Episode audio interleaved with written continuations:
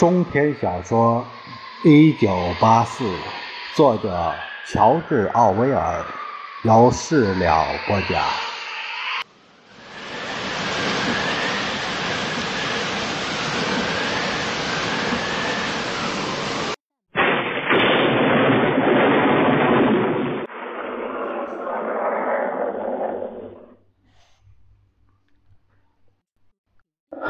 不。你们不能。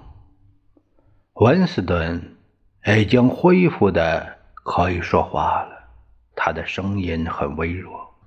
你这话是什么意思，温斯顿？你们创造不出你刚才描绘的那个世界，这只是不可能实现的梦。为什么？因为。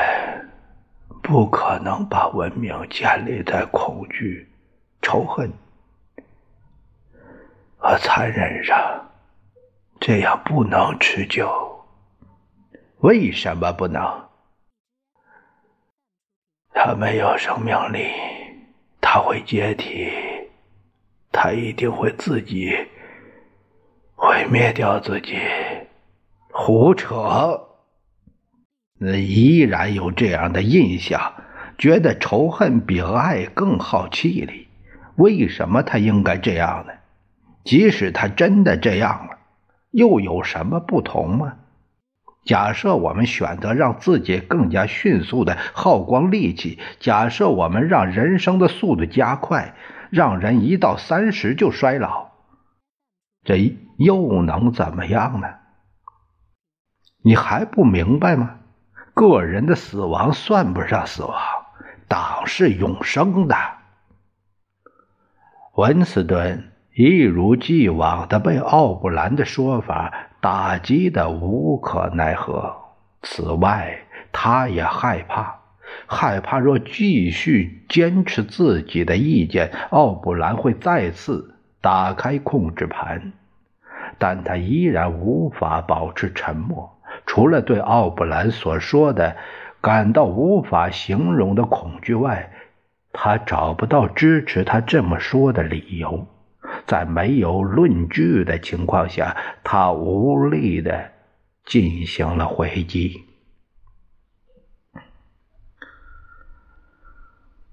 我不知道，我不管，不管怎样，你们都会失败。会有什么东西击败你们呢？生活就会击败你们。我们掌控生活，温斯顿，掌控它的全部。你对那个被称作人性的东西心存幻想，这让你对我们的所作所为感到愤怒，并让你反对我们。但我们是人性的缔造者。人的可塑性是无限的。也许你又回到了你的老思路上，觉得群众或者奴隶会起来推翻我们。快把这种想法从你的脑子里拿出去吧！他们就像动物一样无助。党就是人性，其他的都是表面之物，不相干。我不管，最后他们会击败你们，他们早晚会看清你们，然后他们就会把你们撕成碎片。哼，你看到什么证据证明它正在发生吗？或者任何他会这样做的理由呢？没有，但我相信会这样。我知道你们会失败。宇宙里有什么东西，我也说不清。某种精神，某种原则，你们永远不能战胜的东西。你信上帝吗，温斯顿？不信。那么。那个会击败我们的原则是什么呢？我不知道。是人的精神。你确信你是人吗？是的。假如你是人，温斯顿，你就是最后一个人。你这种人已经灭绝了。我们是后来的人。你没意识到你是孤单的吗？你身处历史之外，你是不存在的。他的态度发生了变化，说起话来更严厉了。你觉得你在道德上比我们要优越，因为我们又撒谎又残酷。是的，我觉得我有这个优越感。奥布兰没说话。另外两个人说了起来。过了一会儿，温斯顿意识到其中一个人是他自己。那是他在兄弟会登记的那个晚上和奥布兰谈话的录音。他听到自己正在承诺他会撒谎，会偷盗，会造假。会杀人，会鼓励吸毒和卖淫，会去传播性病，会朝小孩子的脸上泼硫酸。奥布兰不耐烦地做了个小手势，就好像在说还不值得这样做。接着，他转了一下按钮，声音停止了。从床上起来。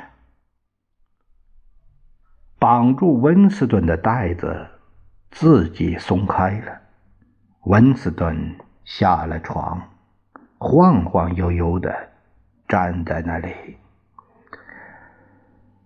你是最后一个人，你是人类精神的守护者，你会看到你是怎样一副尊容。把衣服脱了，温斯顿。解开工作服的带子，原本用来扣住衣服的拉链早就被扯了下来。他记不清在背部之后有没有脱掉过衣服。工作服之下，他的身体上有些脏兮兮的淡黄色的碎布，隐约可以辨出那是内衣的碎片。就在他将衣服扔到地板上时，他看到屋子的尽头有一个三面镜。他向镜子走去，可没走多久就停下脚步，忍不住发出惊叫：“继续走，走在三扇镜子的中间。”这样，你还能看到你侧面的样子。他之所以要停下来，是因为他害怕了。镜子里一个佝偻着灰白色的、犹如骷髅一样的东西，正向他走来。这情形着实吓人，不仅因为他知道他面对的正是自己。他向镜子挪近，由于弯着身子，那家伙的脸看起来更突出。那是一张绝望的囚犯的脸，高高的额角和被刮得干干净净的脑袋连在一起，鼻子弯弯的，颧骨好像被人打过，而颧骨上面则是一双目光凌厉。又充满警惕的眼睛，他的脸颊上布满皱纹，嘴巴也陷了进去。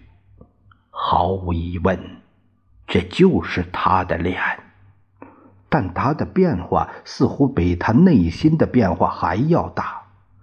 这张脸表现出的情感和他真正感受到的并不一样，他有些。秃顶了。一开始，他觉得自己的头发变成了灰白色，但后来发现，那原来是头皮的颜色。除了手和脸的周围，他整个身体都是灰白色的，覆满了肮脏的污垢，而在这些污垢下面，还长满了红色的伤疤。在他的脚踝旁，那静脉曲张所导致的溃疡已经感染发炎，皮屑脱落。但真正可怕的是他身体的消瘦程度，他的肋骨细细的，像骷髅一般；他的腿瘦瘦的，甚至没有膝盖粗。现在他终于明白，为什么奥布兰让他看看自己的侧面。他的脊椎弯得让人害怕，他的肩膀如此羸弱向前耸出，致使胸口前形成一个空洞。他的脖子瘦骨嶙峋，几乎被头的重量压成对折。如果让他猜，他一定会说这是一个六十岁得了恶性疾病的老人的身体。有时你会想，我这张内党党员的脸看起来那么苍老憔悴，那么你对你自己的脸又有什么看法呢？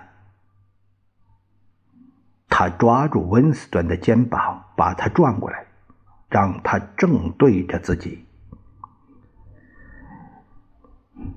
看看你镜子里的样子，看看你身上的污垢，看看你肮脏的脚趾中的灰尘，看看你腿上这令人恶心的伤口。你知道你臭得像头山羊吗？也许你已经注意不到这些了。看看你瘦了吧唧的样，看到了吧？我用大拇指和食指就能拢住你的胳膊。我掐断你的脖子，就像掐一根胡萝卜，你知道吗？自从落到我们手里，你已经掉了二十五公斤的体重，就连头发都掉了一大把。看，他在温斯顿的头上揪了一把，揪下来一大撮头发。张开你的嘴，还有。九十十一颗牙，你到我们这儿来的时候有几颗呀？剩下的那几颗正从你的嘴里脱落。看这儿，他用大拇指和食指抓住温斯顿剩下的一颗门牙，用力一扳，温斯顿的上颚一阵剧痛。奥布兰把那颗牙连根搬了下来，扔到牢房的另一边。你正在腐烂，你正变成碎片，你算什么呢？你是一堆垃圾。现在转过身去，再往镜子里看看，你看到面对着你的东西了吗？那就是最后一个人。如果你是人，那就是人性。现在把你的衣服穿起来吧。温斯顿艰难的、慢慢的穿上了衣服，直到现在，他好像都没注意到自己居然这样瘦弱。他只有一个想法：他在这里待的时间一定比他以为的要长。他将这些脏兮兮的破布裹在身上。突然可怜起自己这被摧毁的身体，并被这种感觉压倒。在意识到自己做什么之前，他就崩溃了。他坐在床边的小凳子上，放声大哭。他意识到自己丑陋至极，毫无廉耻，是被肮脏的衣服包裹起来的，正在明晃晃的灯光下哭泣的骨头。他不能控制自己。奥布兰温和的将一只手搭在他的肩膀上。不会永远这样。无论什么时候你决定好了，你就可以从这里离开。所有的一切都取决于你自己。你们做的。你让我落到了这个地步。不，温斯顿，是你自己让自己落到了这个地步。在你决心和党作对时，你就接受了这样的命运。你最初的行为里就包含了这点。没有哪件事的发生是你没有预料到的。他停了一会儿，又继续说道：“我们把你打败了，温斯顿。我们摧毁了你。你可以看到你的身体像什么样子，你的意识也一样。我不认为你还有什么引以为豪的东西。你被踢过，被鞭打过，被羞辱过。你因为疼痛而尖叫。”你在地板上，在你的血和呕吐物中翻滚，你祈求饶恕，你背叛了所有人，所有事。你还能想到有哪些耻辱的事在你身上没发生过吗？温斯顿停止了哭泣，但仍有眼泪从他的眼睛里涌出来。他看着奥布兰，我没有背叛朱莉亚。奥布兰低头看着他，沉思着。是的，是的，这完全是事实。你没有背叛朱莉亚。温斯顿的心里再次充满了对奥布兰的崇敬之情，似乎没有什么东西能将他摧毁。多么理智，他想，多么理智！奥布兰没有一次不理解他的话，除了他，地球上任何一个人都会立即回答他：他已经背叛了茱莉亚。因为在拷打之下，他们还有什么没有从他嘴里炸出来的呢？他将他所知道的关于他的每件事都告诉给他们，他的习惯、他的特点、他以往的人生。他还坦白了他们约会时发生的所有事情的所有细节。他们交谈的内容，他们在黑市上吃饭，他们通奸，他们模模糊糊的反党计划，所有的一切。但是，以他说话的意图来看，他没有背叛的，他没有停止爱他，他对他的感情始终如一，无需解释。奥布兰就明白了他的意思。告诉我，还有多久会枪毙我？也许要等上很长时间。你的情况很麻烦，但别放弃希望。每个人都会被治好的。或早或晚，最后我们会枪毙你。